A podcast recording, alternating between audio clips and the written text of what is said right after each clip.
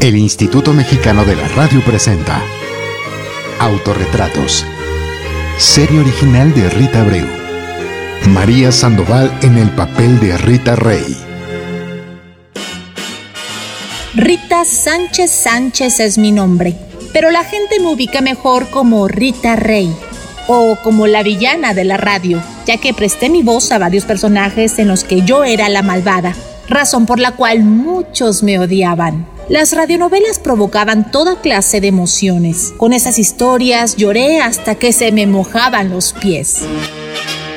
Formé parte de una generación de artistas que empezamos haciendo teatro. No crea usted que cualquiera se podía parar frente a los micrófonos para hablar o actuar. No, eso no. Nos metíamos en situación. Con más razón porque hacíamos radio en vivo. Y en ocasiones ni tiempo teníamos de aprendernos o ensayar los guiones. Sinceramente puedo asegurarles que gracias a mi buena dicción y memoria, mis errores fueron contados. Además, tuve una formación desde niña que me forjó como buena narradora, actriz y locutora. Aún así, el camino no fue precisamente fácil, pero desde pequeña aprendí a caminar sola.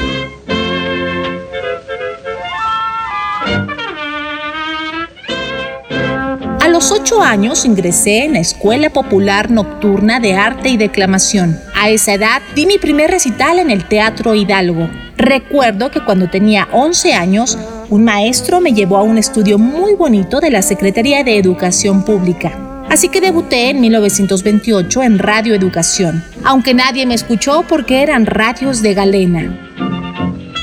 Donde sí me consta que la gente me oyó fue en la XEFO, en aquella emisora canté y recité. A los 20 años formé un dueto de canciones rancheras con una amiga. Éramos el dueto Excelsior. De 1937 a 1940 hice teatro en la ciudad y en provincia. Me fui de gira con las hermanas Blanche y luego con Virginia Fábregas. Pero como saben, el gran esplendor del teatro disminuyó con la llegada del cine.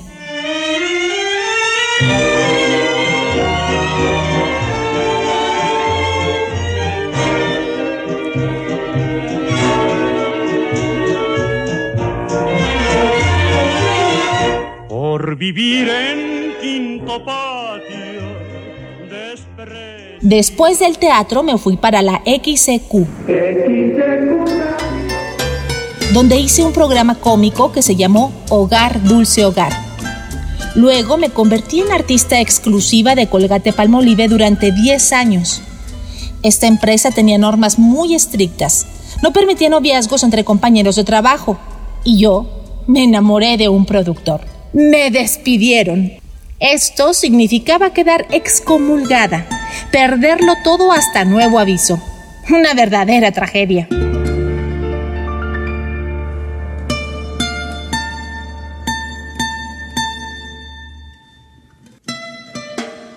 Cosas de la vida real que había que superar. Pero había gran compañerismo. En los tiempos de la Segunda Guerra Mundial la gente era más humana y si ustedes quieren, más ingenua. Se transmitía La vida de Pancha Velasco, donde se contaba la historia de una viuda que llegaba de provincia con sus dos hijos en busca de trabajo y no conseguía nada. Empezaron a llegar muchas cartas de la gente ofreciéndole ayuda. Tampoco olvido el orgullo que sentí de trabajar en radionovelas de la autoría de Catalina Dercel, escritora y periodista que admiré muchísimo y el momento en que Estela Calderón rompió moldes y cambió al narrador de siempre por una narradora. Y me tocó ese lugar en una de sus obras consentidas. Escuche usted la historia de Juanita Santos.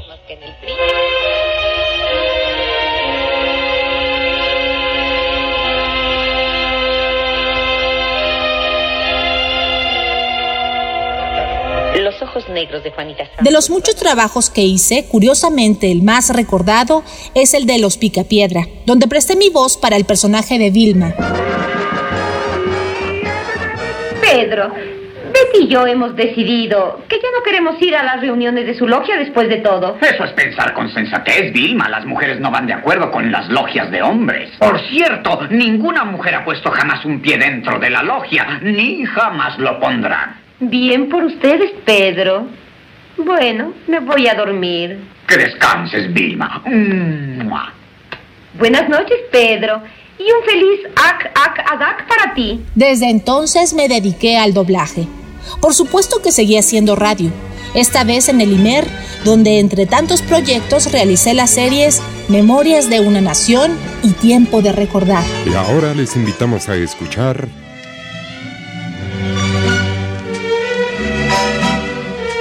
Tiempo de Recordar.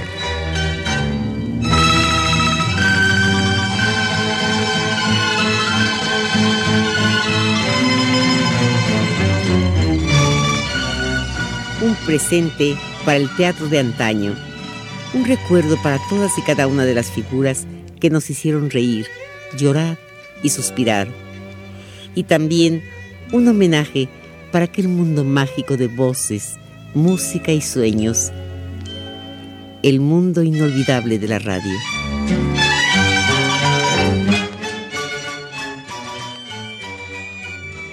Tuve la dicha de trabajar en un medio de comunicación que te hace aprender, conocer, pero sobre todo te hace imaginar y soñar.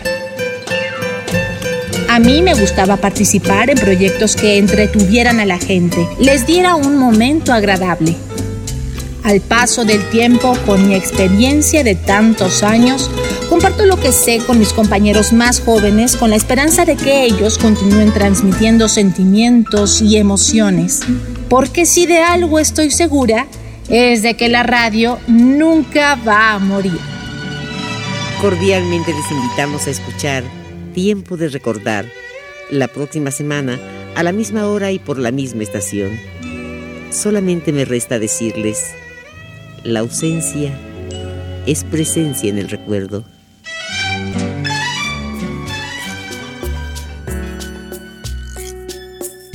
Rita Rey, presente en los 100 años de la radio.